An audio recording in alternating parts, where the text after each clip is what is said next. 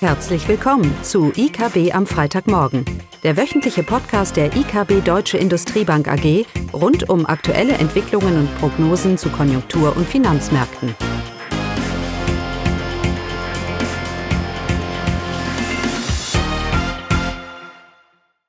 Willkommen zu IKB am Freitagmorgen mit Eugenia Liebe und Klaus Bauknecht.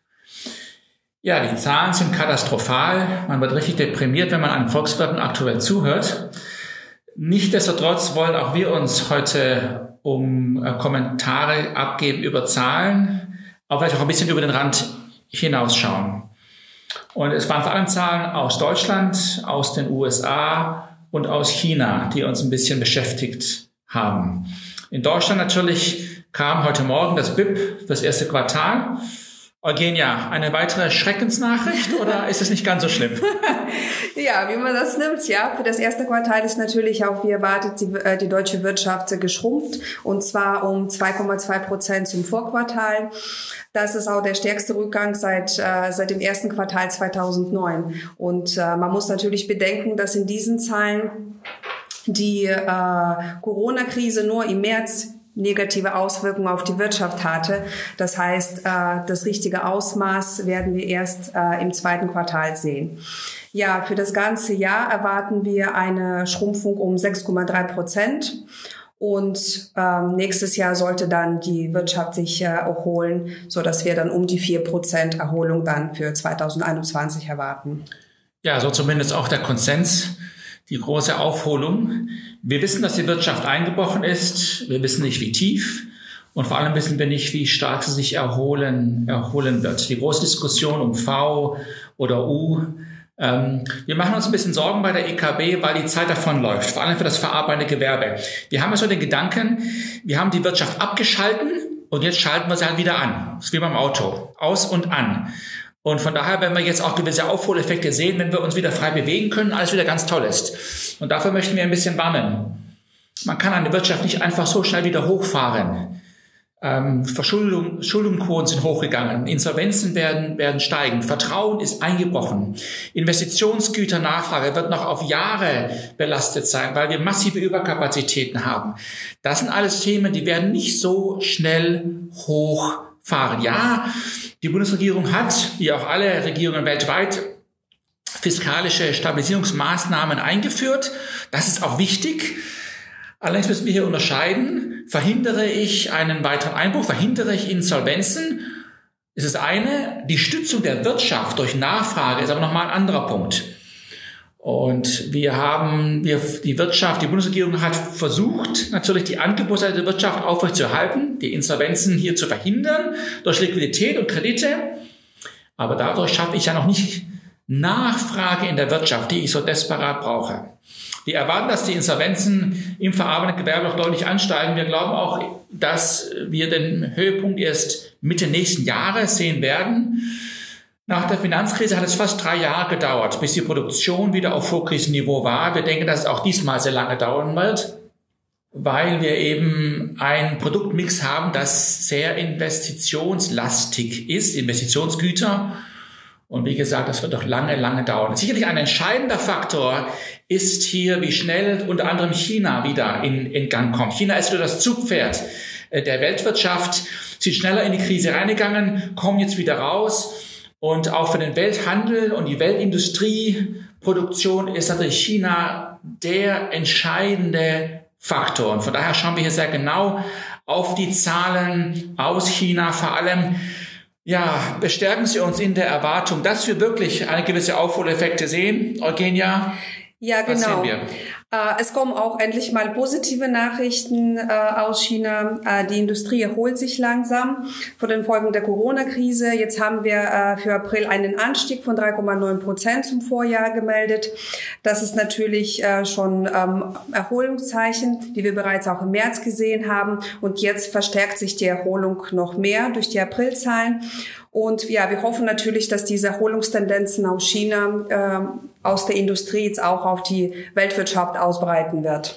Ja, ich habe auch gesehen, dass die Neuzulassungen in den Automobilneuzulassungen in China, dass die auf dem Niveau sind vom Vorjahr. Also April dieses Jahr ist gleich April letztes Jahr und das ist, das kann man jetzt positiv oder negativ sehen. Man kann es positiv sehen, eine gewisse Normalität tritt ein.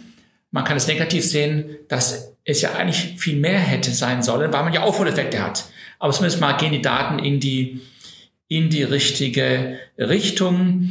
Und so erwarten auch wir, nochmal um auf Deutschland zurückzukommen, doch gewisse Aufholeffekte für die deutsche Wirtschaft. Die Zahl, die Eugenia gesagt hat, die minus 6,3, die beinhalten gewisse Aufholeffekte. Wir möchten hier nur warnen, äh, dass wir eine Rückkehr zur Normalität, vor allem was das verarbeitende Gewerbe angeht, das wird noch lange, lange dauern. Und ich glaube, auch in den USA wird es noch sehr, sehr lange dauern. Eugenia, da kamen doch Arbeitslosenquoten. Ja, genau. Raus, ne? Richtig. Und ja, und dort wurden auch neue Rekorde aufgestellt, was die Arbeitslosenquote angeht. Die liegt jetzt im April bei fast 15 Prozent. Das ist äh, der höchste je gemessene Wert in den USA.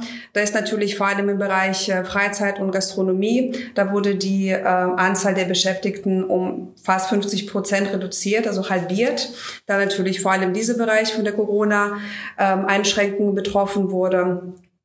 Und ja, insgesamt hat äh, die Corona-Krise 36 Millionen Jobs gekostet in den USA. Das ist natürlich eine enorme Zahl, wobei man sagen muss, dass die äh, Anzahl der Erstanträge für Arbeitslosenhilfe jetzt seit Wochen geringer wird, zwar auf dem hohen Niveau, aber vielleicht erreichen wir so eine gewisse Bodenbildung hier in diesem Bereich. Ja, natürlich mit, mit der Erholung der US-Wirtschaft, dann auch da wird eine Erholung erwartet. Im dritten Quartal soll sich die Arbeitslosenquote wieder relativ schnell reduzieren.